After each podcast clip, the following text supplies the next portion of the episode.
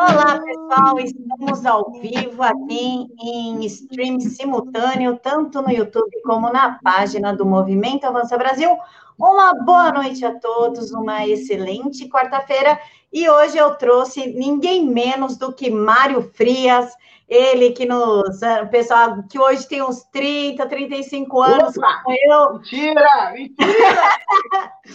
Foi aí uma febre na malhação, mexeu aí com os sonhos de muitas adolescentes nos anos 1990, 2000, e hoje ele está aqui, ator, conservador, pai de família, marido. Mário, como que é tudo isso para quem é um artista, né? É muito um fato consumado é que todo artista é de esquerda.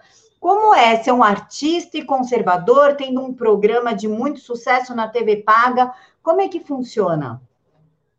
Pô, Camila, primeiro, obrigado pelo convite. Você sabe que a gente já se conhece há algum tempinho, né? A admiração aqui é, é de fã, né? O fã aqui sou eu, né? Que eu sempre, eu sempre imagino que é, a profissão da gente é algo muito importante, né? Na nossa, na nossa evolução humana, né? Na busca daquilo que a gente quer conquistar na vida. Mas antes da gente ser qualquer coisa, a gente é ser humano. Eu acho que a batalha é, desse momento não é uma batalha de classes, né? Nem de direita e esquerda, né? Se eu posso falar assim, né? Mas é, eu, eu vejo que, que é uma batalha é,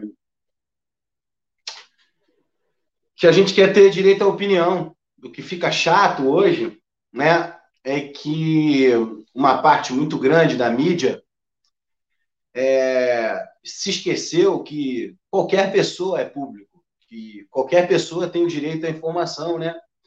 E quando você se presta a ser um veículo de informação, é muito feio quando você não dá, não dá vozes a, a, a todos os lados, né?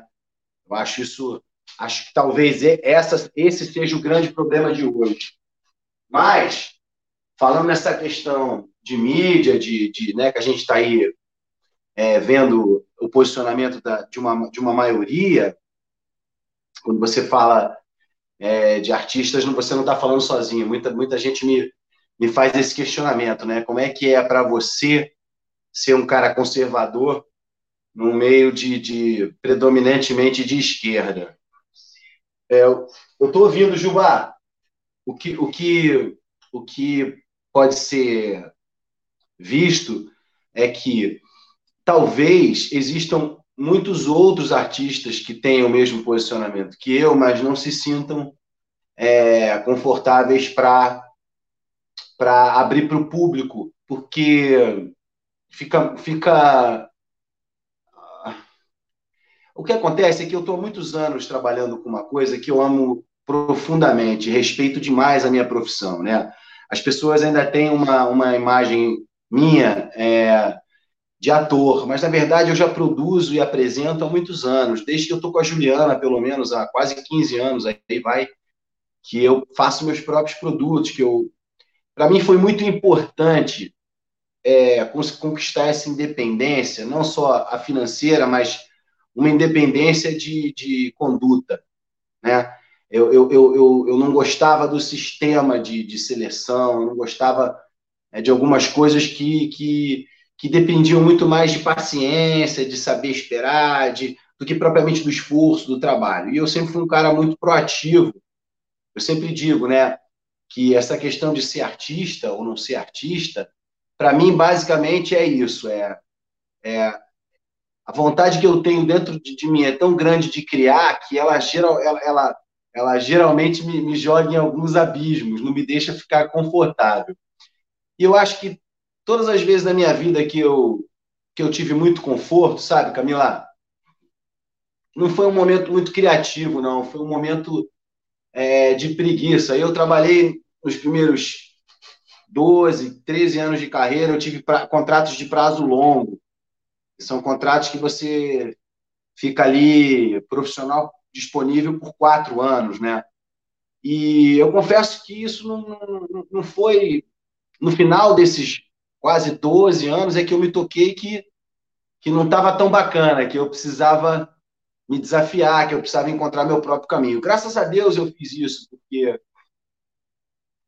enquanto tiver essa enquanto tiver essa motivação dentro de você te provocando, né, te deixando inquieto, inseguro, né, de certa maneira inseguro, sim, isso vai manter aceso a minha vontade de, de lutar, né, a minha vontade de, de, de, de ir atrás daquilo que eu acredito. E agora, Camila, é, foi, foi, muito, foi um processo muito é, é quase como desencarnar mesmo, porque é, você chegar à conclusão de que você está num país, né, que você é profissional há 25 anos, né, com quase 50, faço 49 esse ano, e perceber que finalmente você acredita que há uma saída para um tipo de comportamento que, na sua opinião, não é construtivo, quem é que pode, em sã consciência, olhar lá para trás, em 2018, na eleição, e falar que existia outra alternativa senão essa?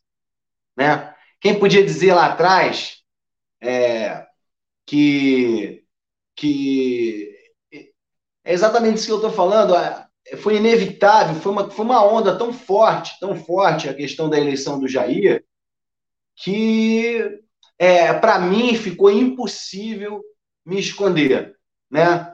E, e como eu torço muito para que o Brasil dê certo, a partir do momento que a Regina foi foi pleiteada para o cargo e convidada pelo Jair, e toda aquela onda do aceita Regina da época, eu confesso que mexeu muito comigo, porque a Regina, a Regina para mim, sempre foi uma pessoa que no meio, isso pode ser que vocês que não são do meio não entendam, mas ela está carregando essa pressão aí que hoje está nas minhas costas, digamos assim, por assumir uma posição, é, desde lá da primeira eleição do Lula. Então ela aguentou muito peso nas costas e foi muito corajosa é, para falar o que, ela, o que ela pensava. E, até então, no Brasil, completamente tendendo para a esquerda, né? que se confirmou anos depois. Então, a partir da posse dela, eu fiz uma postagem que rendeu muito xingamento, que rendeu muita polêmica para cima de mim, mas a partir dali ficou para mim é impossível não, não me manifestar, entendeu, amiga? Quer dizer, eu não posso tomar uma posição, eu não posso não tomar uma posição diante de uma coisa que, eu, que é pulsante dentro do meu coração. Foi assim na minha carreira e está sendo assim agora, nesse momento da quarentena, que eu estou tendo a oportunidade de encontrar pessoas como você, né, que estão dispostas a é, a se sacrificar. Né? Você, você é mãe, você tem uma vida ocupadíssima, eu vejo de seus posts, cozinha, dança, canta. Então, é, tem muito valor para mim o seu, o seu caminho, sabe? É, é muito motivante. E, e, e, muita gente hoje fica nesse papo, né? Ah, vai perder seguidor, vai ganhar seguidor. Foda-se essa porra de seguidor, cara. O mais bacana que está acontecendo agora é você ver que as pessoas vêm para a rede social, para a minha rede social nesse momento, encontrando uma voz de representatividade, cara. O que acontece é que, com a ausência, simplesmente na mídia é, é, convencional, a gente praticamente não existe. As manifestações são antidemocráticas. Não se mostra notícia nenhuma que não seja com o mesmo viés. Tirando a Band, o aqui agora do Lacombe, e o Alexandre Garcia, que é que é uma luz né, na escuridão, sempre foi, né? não é agora que eu acho isso do Alexandre. Eu acho isso do Alexandre há anos. Um cara sensato, educado, não tem uma postura de humilhar nem diminuir. Então, o que eu vejo é que eu não podia ficar de fora de um, de um de uma luta tão gostosa, entendeu? De uma luta tão difícil, mas tão prazerosa. É, por você, pelo Alexandre, por tantas outras pessoas. E eu tenho que agradecer muito ao Jair, porque eu votei esses anos todos da minha vida, eu acompanho política, Camila, desde 1983. Eu acompanho política desde, desde que o Brasil lutava pra, pra, pelas diretas já. Sabe, eu estou há muito tempo assistindo tudo isso. Não dá para chegar agora e achar que é, essas manobras todas do governo, é contra o governo Bolsonaro, são de pessoas boas, porra.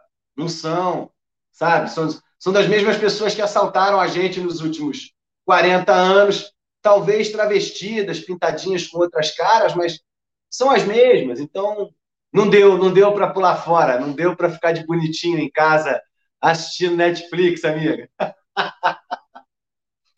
Mário, é, a televisão hoje em dia, ela tem lado, ela tem viés e ela está tentando acabar com o governo. Porém, de uns tempos para cá, eu acho que a última novela é, efetiva mesmo, que trouxe algo de bom, foi Alma Gêmea, foi depois a chocolate com pimenta, né? Teve chocolate com pimenta, crave a rosa, chocolate hein? com alma gêmea. Essa época até o alma gêmea eu acompanhei bastante. Ensinar... A Nívia fez alma gêmea. Oi? A Nívia, minha ex-esposa, fez alma gêmea com Miguel na barriga. Não, chocolate com pimenta. Chocolate com pimenta, a Nívia Thelma fez. Fez. E, né, mas nessa época a TV, é, as novelas, elas traziam algo que a gente refletia. Por exemplo, o Petrúquio como uma postura daquele homem conservador, dominante, a era Catarina.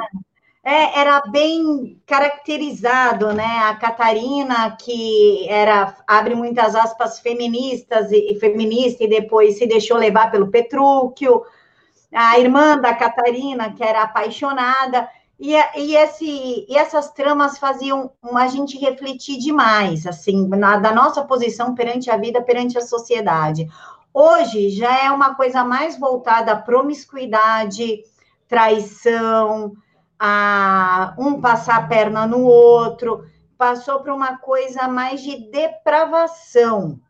E isso a sociedade acompanha, e eu creio que isso acaba, inclusive, limitando intelectualmente as pessoas. Vou dar um exemplo muito claro aqui. Eu, eu abri entrevista esclarecendo que você é bolsonarista, um ator de direita. Foi exatamente isso. Já li comentário assim, ó, esse tá fechado com Lula. Tipo, mano, algo, alguma coisa aconteceu no caminho. O Lula, brother. Do Não, brother, brother. O Lula não gosta de negro de olho azul, não, rapaz. Ah, é branco de olho azul. E alguma coisa aconteceu no desenvolvimento cognitivo dessas pessoas. A gente pode dizer que é a televisão que está emburrecendo as pessoas, ou é a falta de qualidade de ensino, mesmo porque você é branco de olho claro, mas você não nasceu rico, porque eu sei da sua história. Né? Você nasceu com uma classe baixa, inclusive. Como é que você vê toda essa perspectiva da televisão, a falta de habilidade cognitiva? Como é que você vê tudo isso?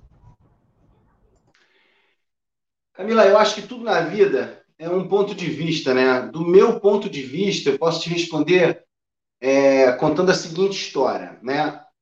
É, eu, me, eu, eu, me, eu, fiz meu primeiro casamento, né? Me separei, né? Hoje a Nívia mora nos Estados Unidos com o Miguel e eu estou com a Juliana já há quase 15 anos. Ah, o que eu te respondo é, em relação a isso é que quando a Laura nasceu, eu tive uma necessidade quase que uma necessidade muito orgânica de, de, de levar a Laura para perto é, do sítio do, do, do, avô da, do avô dela, né, do pai da Juliana, do meu sogro, do Juca. Porque uma coisa que, que a minha esposa é, representa muito fortemente é essa relação de cooperação entre família. É algo muito bonito de ver na família da minha mulher. E essa proximidade com, com o mato, com pegar a frutinha na árvore, com levar um arranhão do coelho, uma mordida do, do porquinho da Índia, né? essas coisas que a gente tem muito no sítio, é, me pareceram o melhor caminho para aproximar a Laura da infância que eu tive. Né? Eu sou um cara que eu adoro tecnologia, né? Eu sou um, eu sempre digo que eu sou um engenheiro eletrônico frustrado, né? Aqui na minha casa eu conserto tudo. Eu adoro abrir as coisas, né? Consertar e mexer. É, o que eu percebo é que não é só uma questão da televisão, não é só uma questão da televisão, né? Porque se a gente for parar para pensar, eu que sou mais antigo, a, a, a, televisão ela é, ela é uma junção, né? Porque o rádio no Brasil era muito forte. E quando a televisão chega no Brasil, chega um monte de caixa com um monte de câmera dentro. Quem é que sabia montar aquilo? Né? Então houve uma fusão entre, entre a técnica do rádio e os equipamentos de TV, até que se criou uma estética. Muita gente fala que, a, que as nossas novelas são novelas, são como as novelas mexicanas, né? Mas as pessoas não sabem o que estão falando, porque se você estudar um pouquinho da história da televisão, você vai chegar num nome chamado Glória Magadã. Glória Magadã foi, digamos assim, uma mistura de Janete Claire com o Boni, né? Ela entendia da gerência é, de, uma, de uma televisão e ela tinha o know-how das novelas cubanas. Então, essa é a primeira fusão que a gente tem. Rádio, quer dizer, equipamentos de TV com equipes de rádio né, e jornalismo, e, é, e, show, e, e, o showbiz, né, que a gente tinha muito forte, com a Hebe, né, com essas figuras todas emblemáticas na nossa história. Mas então a nossa história começa a ser construída com a novela cubana, com essa, com essa figura chamada Glória Magadã. Óbvio que nesse período, né, é, aconteceu esse acochambrar de informações que vai dar na tal da linha estética, né? Que vai dar na, na escolha de um caminho a conversar com o público. O rádio vivia de audiência, a televisão passou a viver de audiência. E a gente foi muito doutrinado em cima de confiar muito, muito mesmo, naquela caixinha que transmite imagens, porque uma vez por dia a família inteira se posicionava em frente à televisão para assistir um jornal, para você poder saber o preço do dólar, o preço da gasolina, se vai chover, se os imóveis vão subir, quem faleceu, quem está vivo. É, é, é, a televisão ela foi um veículo único na, na, na, na construção é, dessa estética popular, do que, que o povo fala. A televisão, ela, o artista de sucesso, geralmente, ele ele consegue uma representatividade, ele consegue representar é, é, um, um, inconsciente é, do, do, povo, da coletividade, né? Aquilo acaba se materializando numa música, numa novela preferida. A gente viveu muitos sucessos, né? Pô, a gente, a gente, eu não fui muito de televisão, mas eu me lembro de novelas como Selva de Pedra, como Estúpido Cupido, eu era criança. Então aquilo marcava muito, aquilo falava de uma geração. Estúpido Cupido, meu pai tinha uma lambreta quando começou a namorar minha mãe. Então, isso é uma coisa muito antiga, né? É, se mistura com os arquétipos, com, com os mitos que a gente veio construindo. E o que eu acho é que, assim como o rádio não foi embora, que era a grande promessa da TV, né? Assim como, assim como o, o, o, DVD e o CD não substituíram o vinil, deu uma porrada nele, mas ele se levantou. Hoje o cara gosta de ouvir vinil. O que eu acho é que durante, durante essa essa busca pela audiência, a gente passou por várias etapas. Teledramaturgia com uma importância nacional influenciando absurdamente. A família, porque o mote comercial era a família.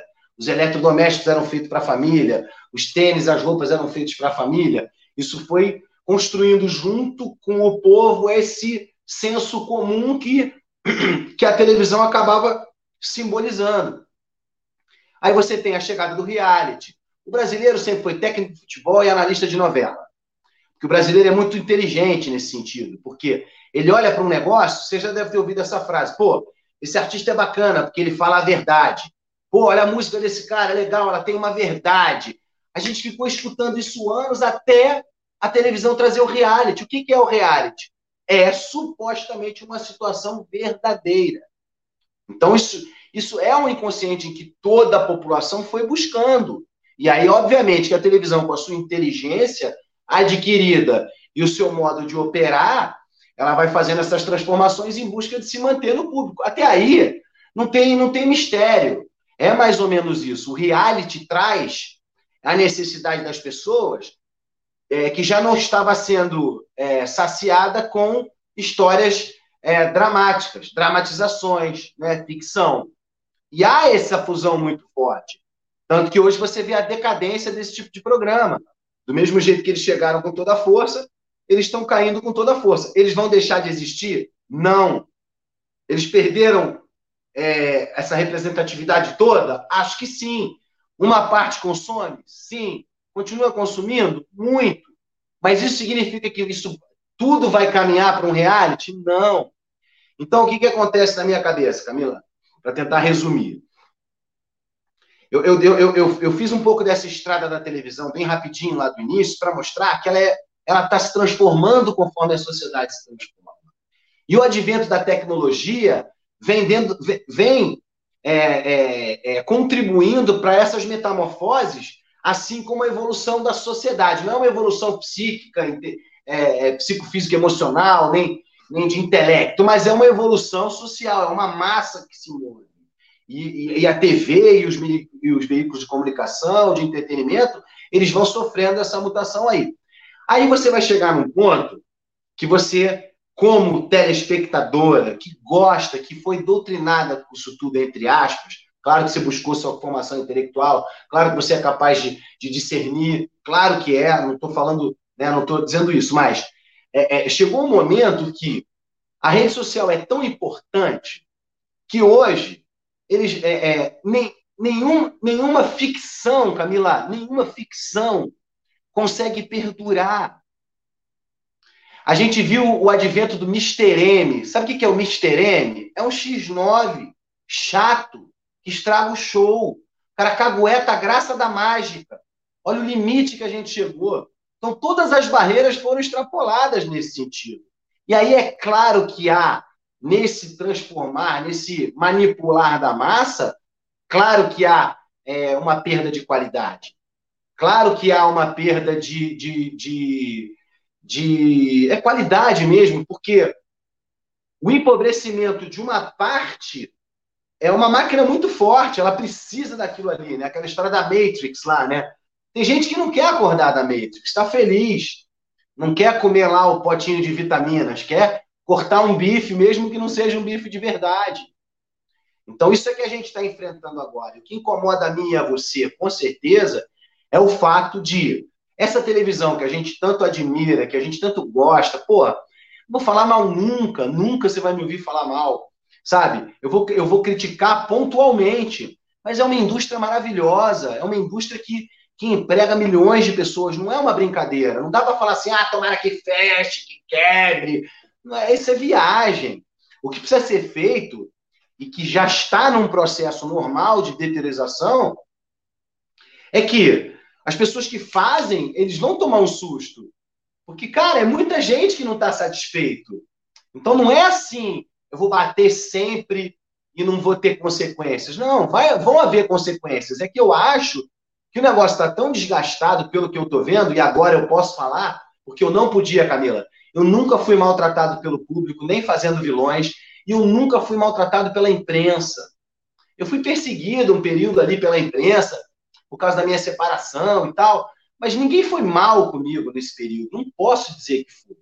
Meu primeiro susto em relação à postura suja da imprensa brasileira atual foi na CNN.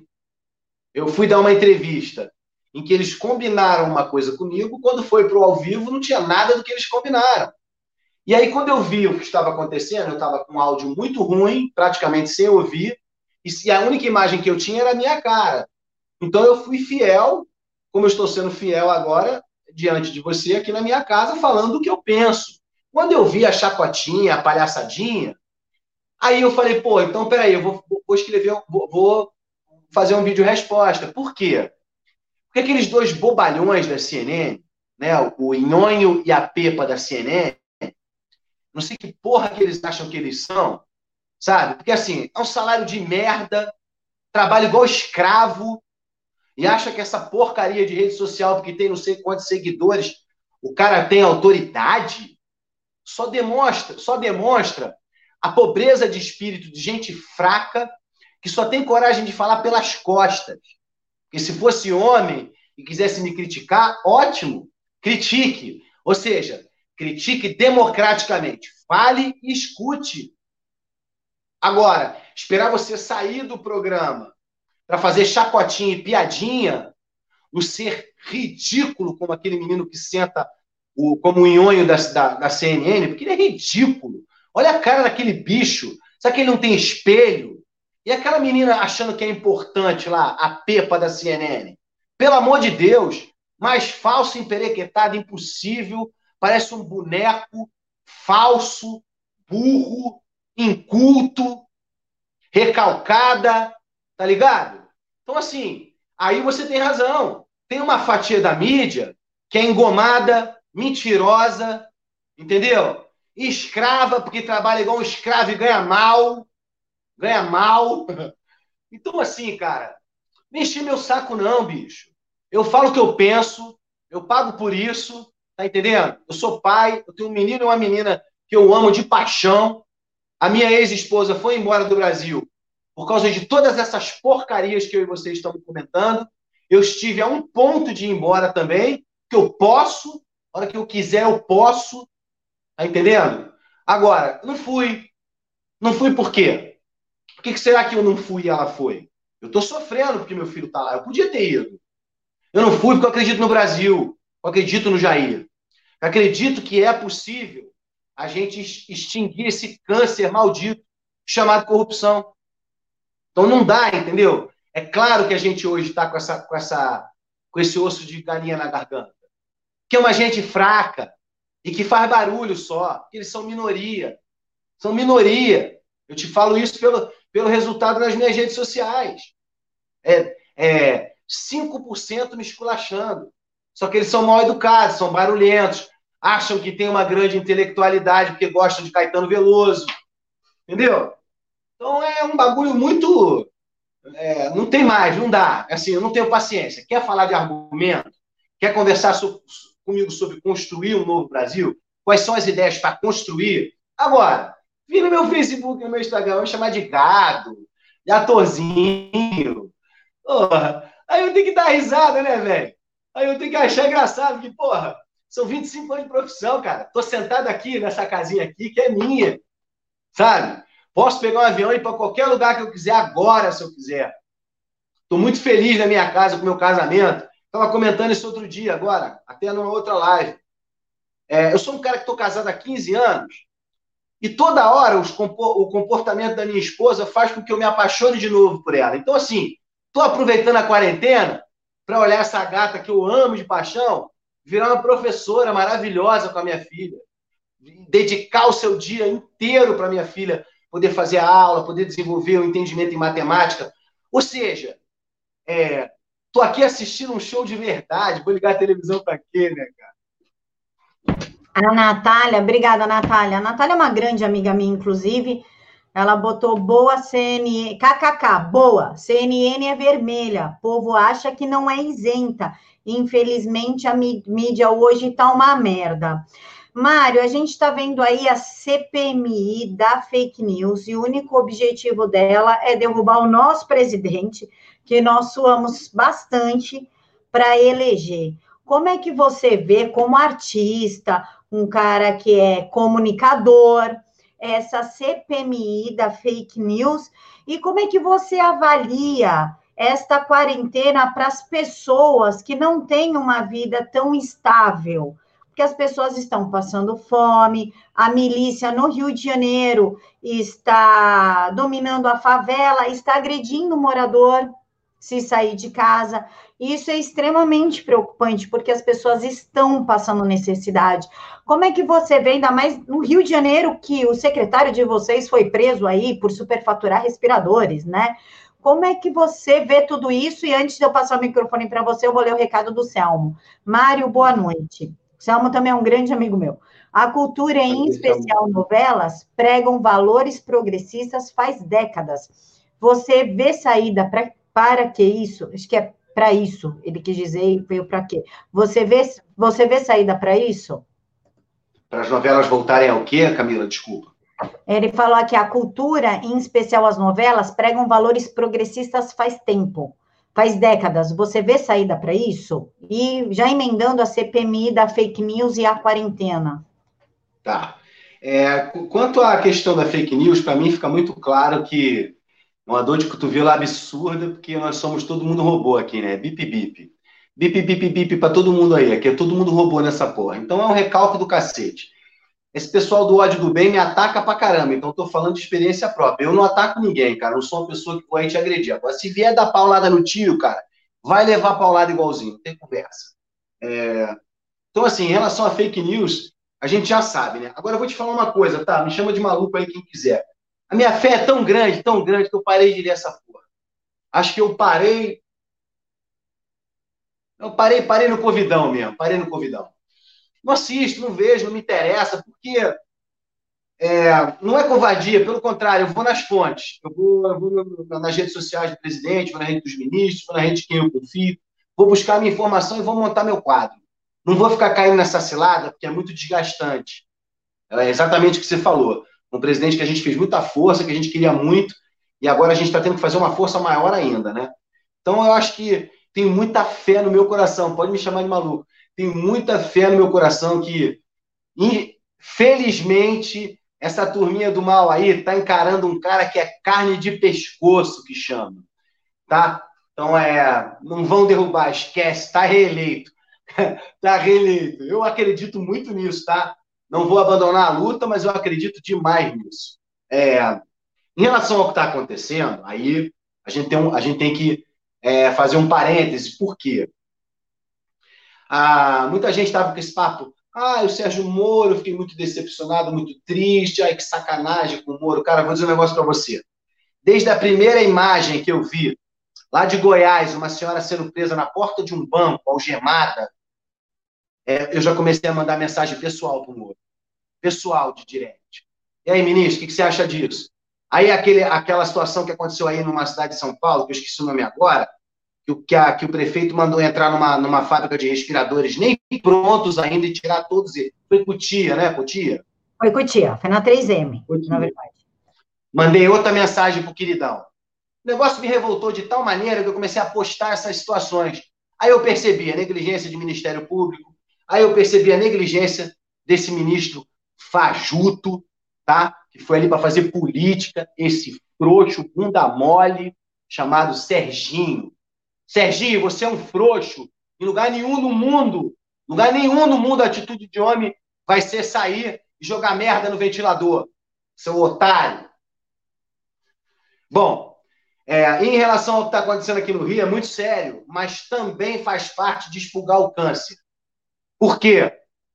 Porque tudo que acontece é, com o presidente ele não se furta de dizer a verdade. Doa quem doer. Então, por mais que a gente passe mal um pouquinho, ali assistindo é, os depoimentos em rede nacional dele, no final tem que bater palma para mim. É a minha opinião. Ele é um cara correto, não mentiu e não vai mentir. Então, para mim é isso. Ele já tem a minha confiança. Para quebrar essa confiança de mim, meu camarada, o negocinho de inhonho, o negocinho de STF, então, para mim, nós que realmente temos fé no Jair, a gente tem que criar uma armadura, uma armadura real. De, cara, certas coisas não vem conversar comigo, sabe? Quer me humilhar, quer fazer depreciar minha imagem, igual os idiotas da CNN tentaram e o tiro saiu pela culatra. Eu recebi dedicatórias de Pedro Cardoso, o louco, o Rivotril.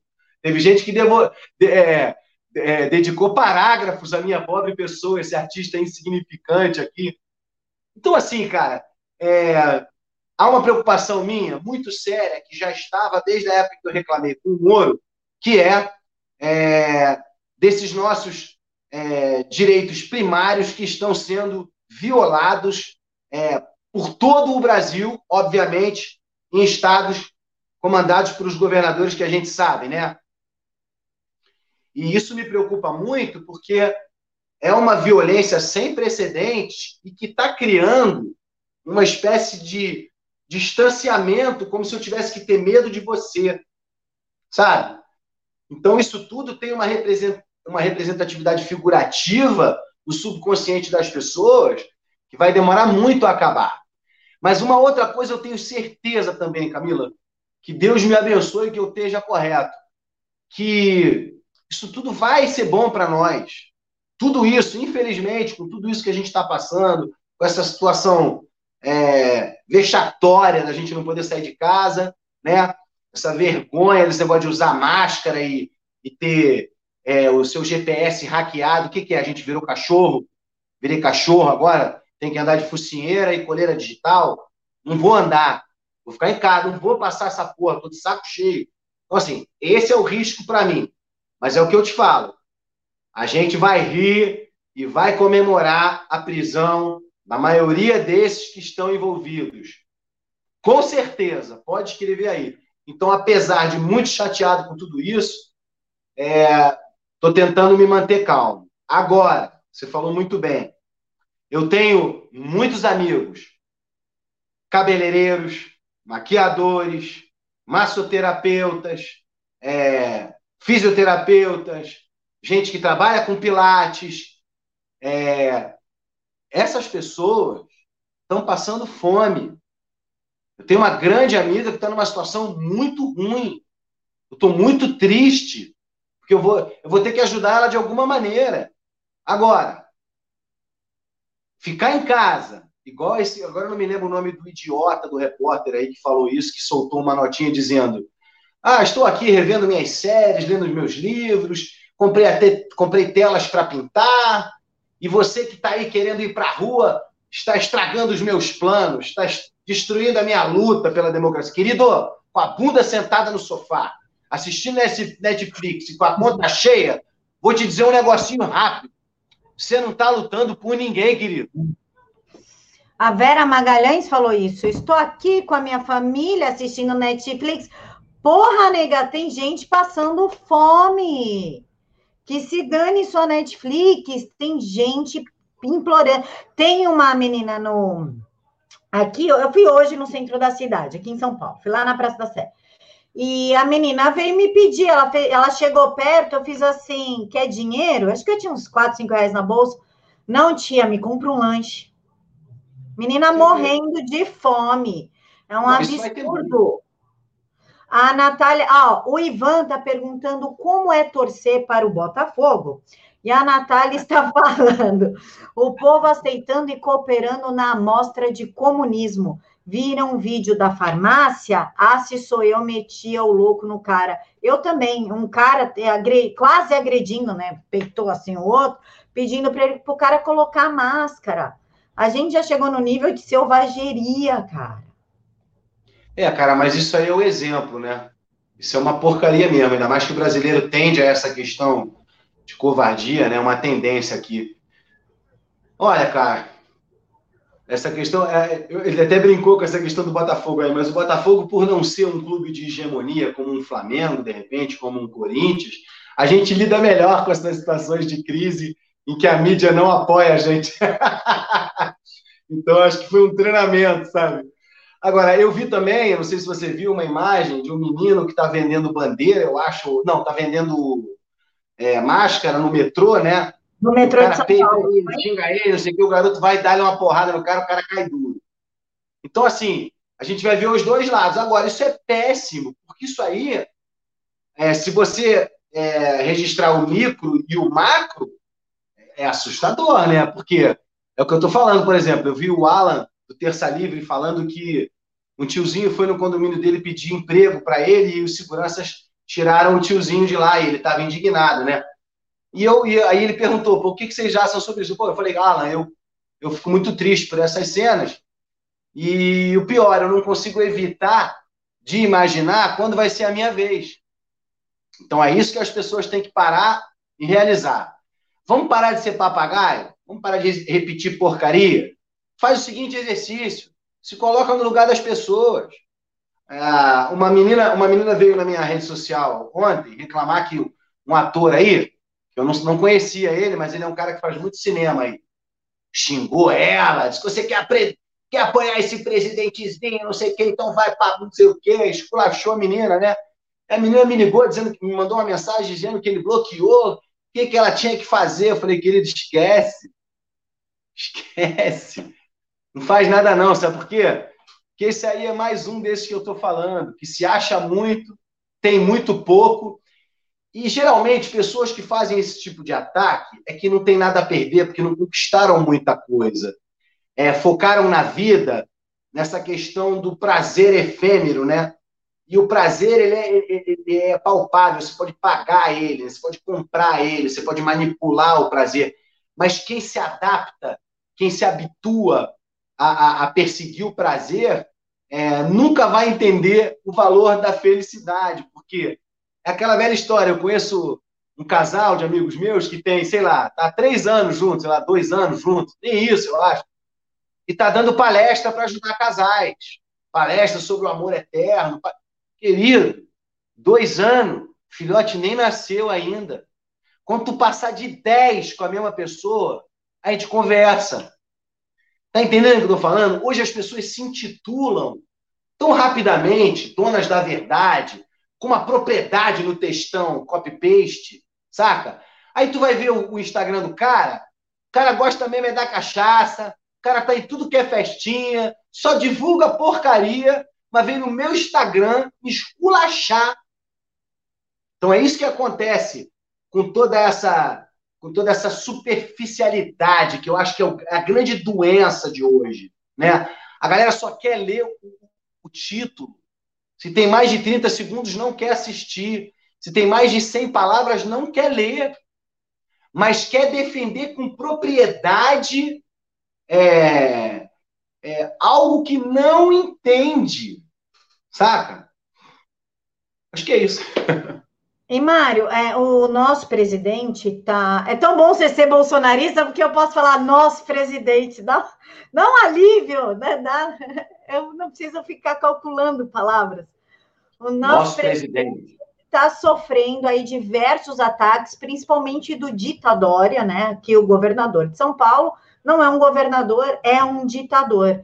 O, inclusive do ditadória. Como é que você vê, tipo, o Itzel, Ditadória, é, diversos outros governadores que se apoiaram na imagem do Bolsonaro na época das eleições 2018 e hoje esfaqueiam ele pelas costas todos os dias. E antes de você me responder, tem um cara enchendo a paciência. O que, que o Bolsonaro fez? Fala o que, que o Bolsonaro fez. Pô, vai lá nas redes sociais do Bolsonaro e vê tudo que ele produziu nesses. Não, não, não, não. Esse aí, esse aí que está te perguntando isso, ele é igual o cartomante com amnésia. Sabe tudo do futuro, mas não lembra nada do passado. Ou ele acabou de sair do saco do pai dele, está com uns três anos de idade, e aí eu compreendo que a ignorância dele seja essa. Agora, se ele tem mais de 30, ele é safado. Porque, porra, não... esqueceu? Esqueceu? O que, que aconteceu antes de 2018? Ninguém lembra? Ah, que saco, tá voltando na história. Pô, bicho, quem tem passado não tem presente, não tem futuro. A história é que compõe. Então, se você for pegar um emprego, você vai ter que ter o teu histórico. Vai ter que mostrar onde você trabalhou, quais são suas referências. Se você for casar com alguém, você vai ter que ter um histórico.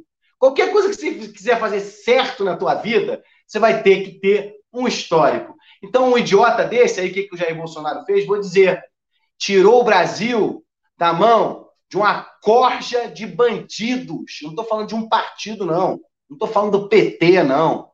Estou falando de uma corja que domina o Brasil há mais anos que você tem de vida, menino. Entendeu? Então, já fez sim. O que ele já fez já merece ser canonizado. E sobre as atitudes dos governadores que usaram e se utilizaram da imagem, inclusive o pessoal não gosta muito que fale, mas eu falo, Joyce Hasselman, que aqui em São Paulo subia no trio elétrico e queria falar o nome do Bolsonaro, ela chama a gente de esses gados, mas na época da eleição, entre os gados, ela era a vaca que mais berrava, né? E continua sendo a que mais dá leite, pelo visto, né? Bom, eu, eu, penso assim, ó, eu penso assim, é, o brasileiro é bem cruel com com, com um determinado tipo de erro aí, bem cruel. E em algum momento eles já realizaram que não vão se eleger nunca mais para nada. Eles já sabem disso. Eles não têm dúvida disso mais. Então, quanto pior, melhor, é uma estratégia para conseguir arrecadar o máximo possível e destruir o máximo possível que está vigente.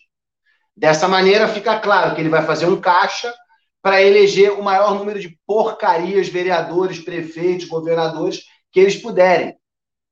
Há uma diferença entre os dois, porque o Dória é um cara que é previsível, porque você conhece ele há muitos anos. Isso é ruim, porque ele conseguiu ludibriar até mim. Né? Ele conseguiu ludibriar todo mundo com aquela cara de bom moço dele. E quando ele, e quando ele, e quando ele definitivamente virou Bolsodória, aí a gente acreditou. Então, ele está no inconsciente coletivo das pessoas como traidor. Não tem jeito. Pode escrever, pode pintar na parede, sou lindo, que atrás vai estar escrito, sou traidor. Agora, o Witzel, na minha opinião, é pior do que ele. Tá? Não pelas atitudes, que são praticamente iguais, Mas o Witzel, quando eu olho para ele assim de frente mesmo, eu nunca tive essa dúvida, mesmo votando nele. E tem mais, não se arrependa de ter votado no Dória. Eu não me arrependo de ter votado no Witzel. Sabe por quê? Porque faz parte da história. Naquele momento, foi a atitude mais correta, sim. Era ele ou era o Freixo, ou era o Paz, entendeu? Era ele ou era o Maldade. Então não tem jeito, a gente não fez errado. Quem está errado são eles. O Witzel, ainda por cima, me parece ser uma pessoa é... fora da casinha. Ele, ele, na minha opinião, não é um cara controlado, porque às vezes eu vejo nele, não é que ele tenha vontade de fazer coisa boa, não, não vejo isso não, mas eu vejo que ele duvida dele mesmo às vezes, sabe? Olha para aquele cara, eu, não tenho certeza de que ele tem certeza de todas as merdas que ele está fazendo. Agora, uma coisa é certa: quem está do lado, a máquina aqui no Rio, sabe demais como roubar. E me espanta como é que essa gente ainda tem coragem de roubar. Porque eu não tenho dúvida que vai todo mundo em cana. Já começou. Já começou em Santa Catarina em cana, já começou aqui no Rio em cana. Isso vai pelo Brasil afora. Então, assim, por mais que seja um momento chato, e por mais que seja um momento muito covarde para pessoas que eu gosto, donos de academia, donos de salão, maquiadores, professores de educação física, que são pessoas incríveis, são pessoas que levam bem-estar e saúde para casa das pessoas, fazem um atendimento particular, especializado, com mão de obra técnica, capacitada, gente que ganha um salário bom, trabalha muito, né? Atende 10, 15 pessoas por dia, trabalha muito, mas ganha bem, tem condição de ajudar os filhos, de pagar uma faculdade. Essa galera não tem amanhã. Se eu estou olhando a minha conta no banco, os meus investimentos, as minhas coisas e controlando, porque graças a Deus eu posso, quem não tem o prato de amanhã está desesperado. Então a maldade que esses caras estão fazendo não tem tamanho.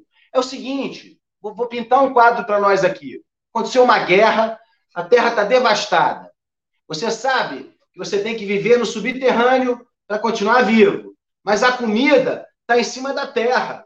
Eu te pergunto, quanto tempo você vai ficar se protegendo e quanto tempo você vai levar para tirar a cabeça, correr risco para ir buscar a comida? Quando a barriga apertar, né? Barriga roncou. Não vai buscar comida. Isso vai acontecer, amiga. Isso vai acontecer. Mais cedo ou mais tarde. Eu quero agradecer ao Cláudio pela contribuição. Ele comentou o seguinte: Vera Magalhães tem voz, influencia e comanda um programa de credibilidade e faz um jornalismo predatório. Gente, assim tem que ser combatida. Uberaba, obrigada, Cláudio. E o Aloísio, que falou parabéns, Camila e Mário, pela live. Sempre aparece o easter egg no meio da live. É meu filho, já. Não tem mais. Aí, brother.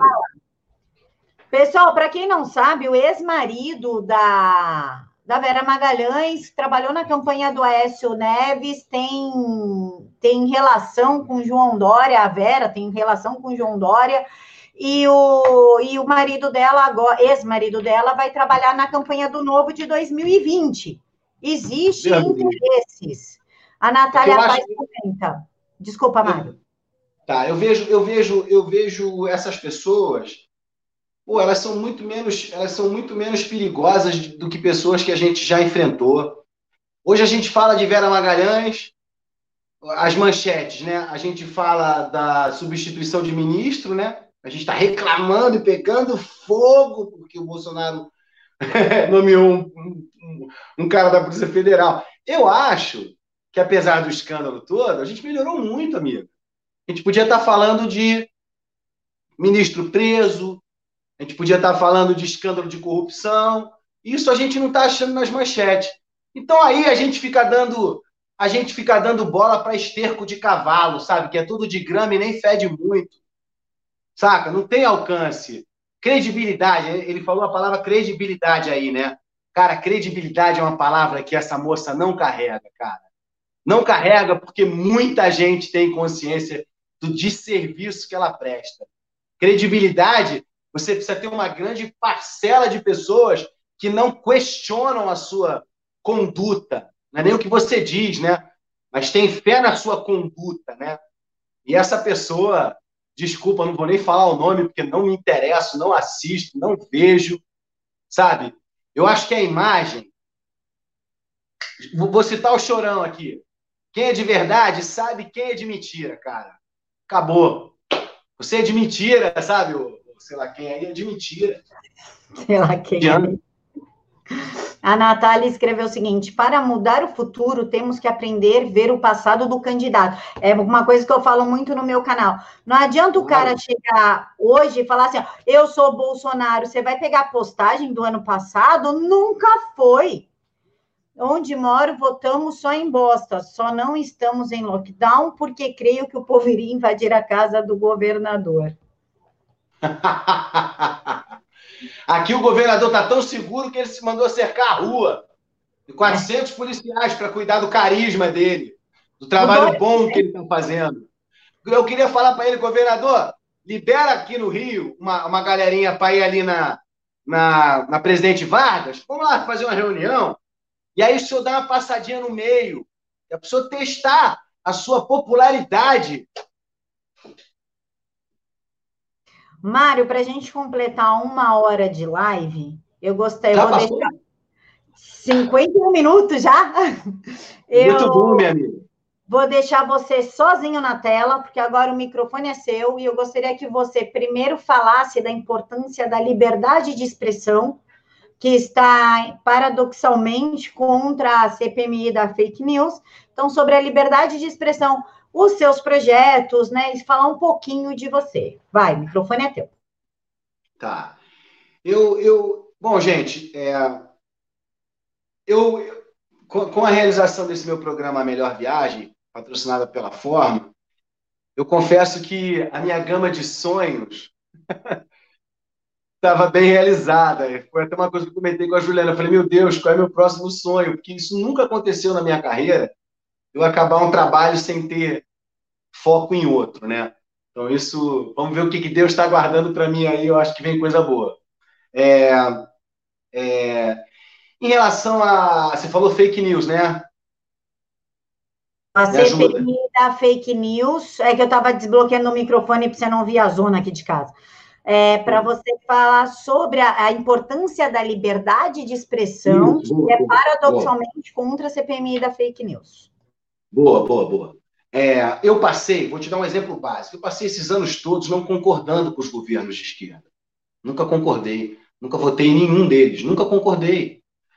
Mas eu sempre concordei que eu tinha que enviar, enfiar minha sacolinha, minha, minha viola no saco e entender que a maioria votou neles. Então, quando eu perdi a eleição, eu ficava triste, mas no dia seguinte eu estou torcendo para dar certo, tá? Isso para mim é, é democracia, pô. Não consegui, né? Não consegui eleger quem eu quis. Elegi o Collor, que foi, para mim, a minha, minha maior decepção. Né? Eu, como eleitor, digo, né? Então, é...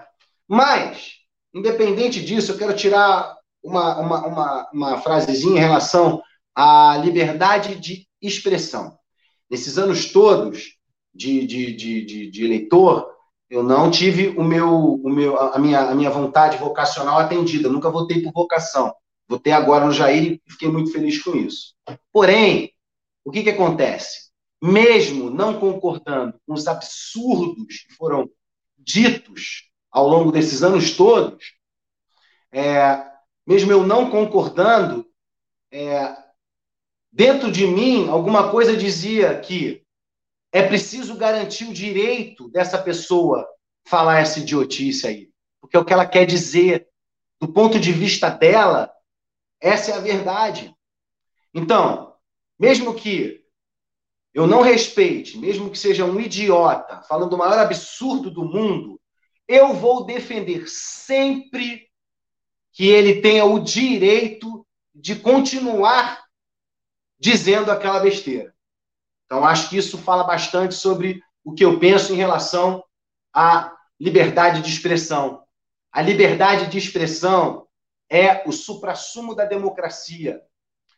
É, sem isso, a gente é igual um, um, animal adestrado. Obedece quando, quando manda, come quando eu quero.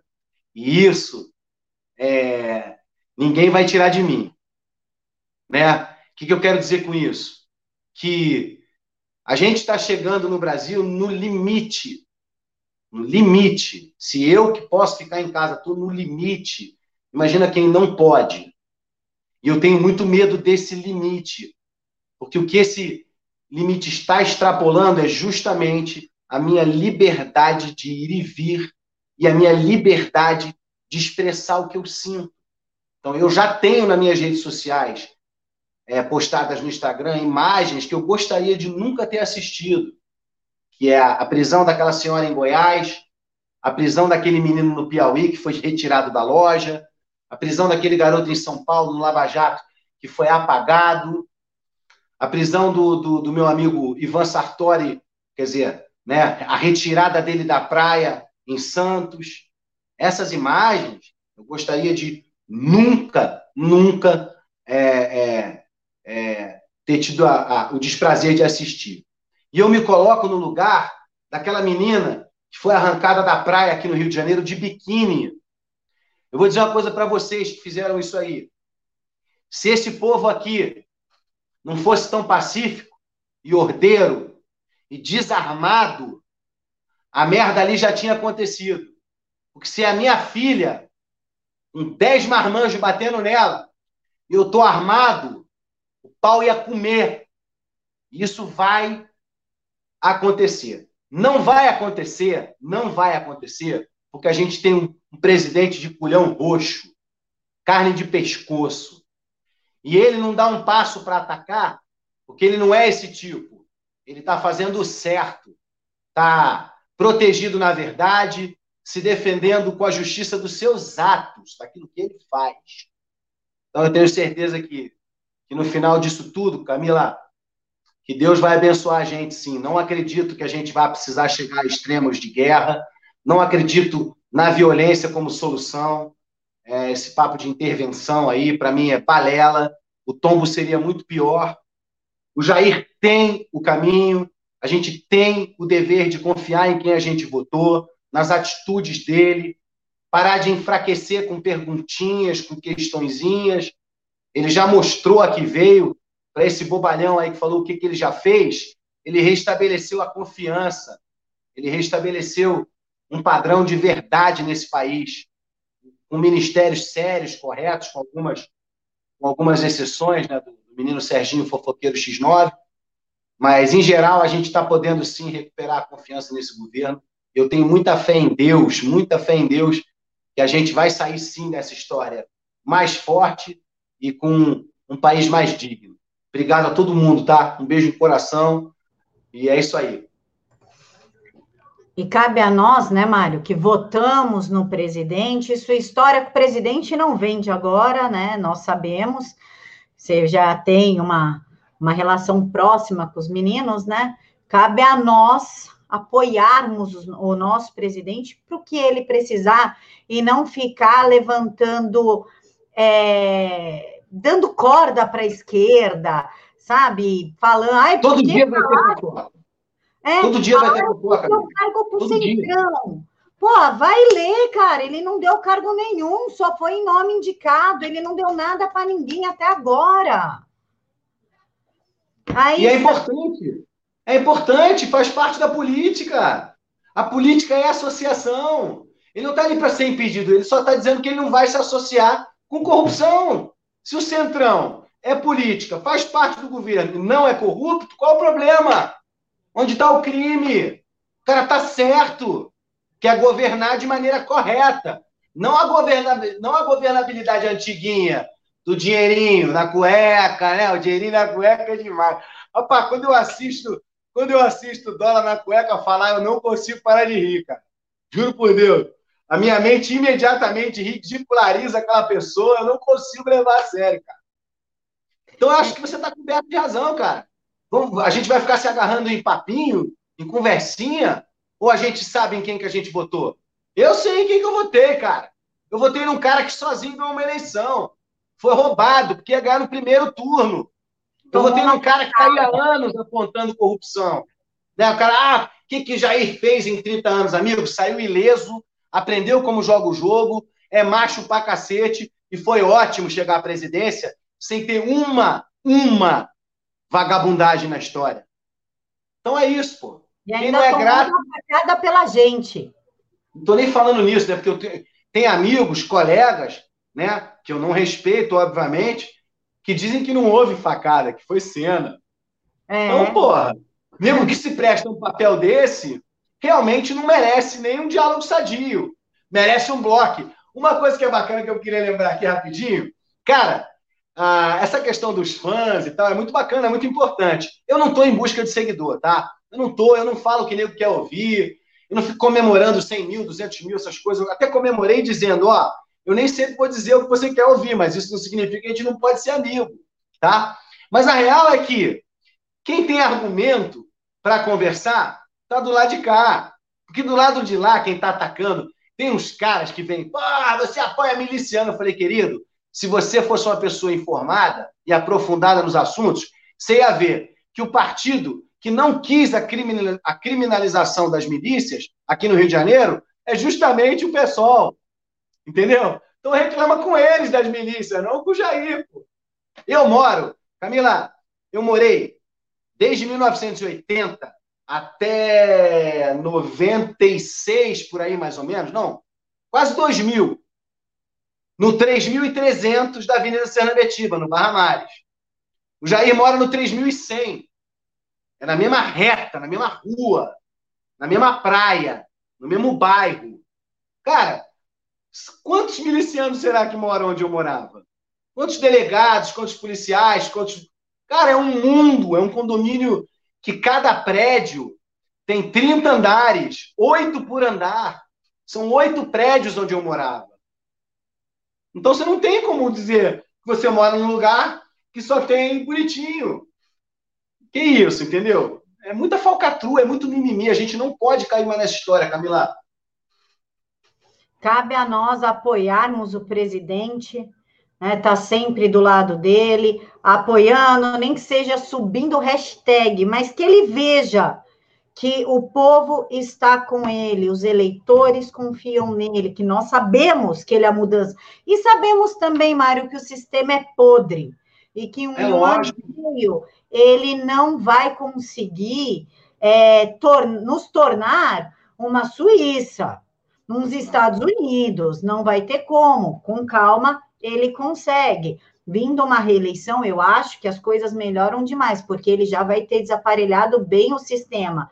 Acontece Exatamente. que ele tem uma torneirinha, uma torneirinha muito importante chamada corrupção. E é. quando você tira a comida dos ratos, os ratos saem do bueiro, não tem como. Exatamente. obrigada pela sua contribuição. Ele disse que pena que o Carlos Vereza abandonou o presidente. Mas o Carlos Vereza é uma pessoa incrível, mas, na minha opinião, é, não, é, não é o momento para uma pessoa da idade dele, porque é muito cansativo e muito confuso aquilo ali. É um pega para capar ali dentro.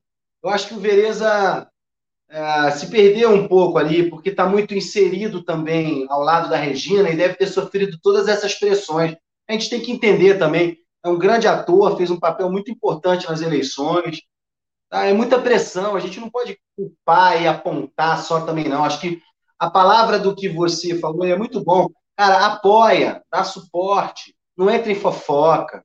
Sabe, outro dia um amigão meu falou assim: ah, acredita até que me prove o contrário. Eu falei: provar o quê? Ele já te provou até aqui. Quer dizer que o cara vai ter que te provar todo dia?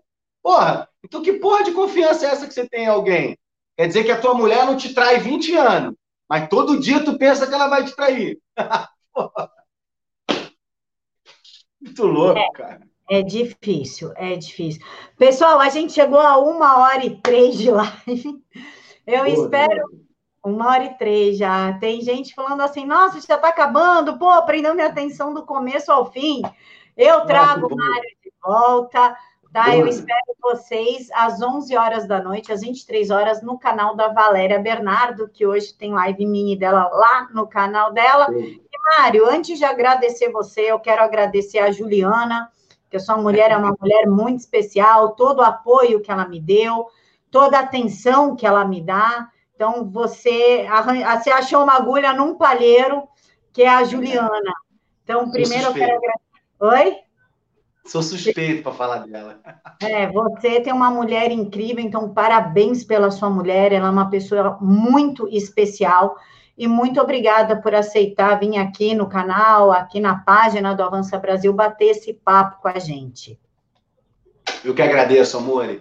É, eu sempre falo que o meu maior sonho, o maior sonho da minha vida, depois do falecimento do meu pai, sempre foi encontrar uma família, construir a minha família. Então, acho que eu sou muito realizado, não posso reclamar de nada, porque o maior sonho da minha vida é estar aqui onde eu estou agora, com essa moça, cuidando da nossa família. É, a Juliana realmente é uma agulha no palheiro. Parabéns. É. Pessoal, o Insta do Mário está aqui na caixa de informações. Copiar, cola no navegador, clica lá que já direciona para o Instagram, para quem está no celular. Um mega beijo no coração de todos e que Jesus abençoe a todos. Beijos. Amém. Amém.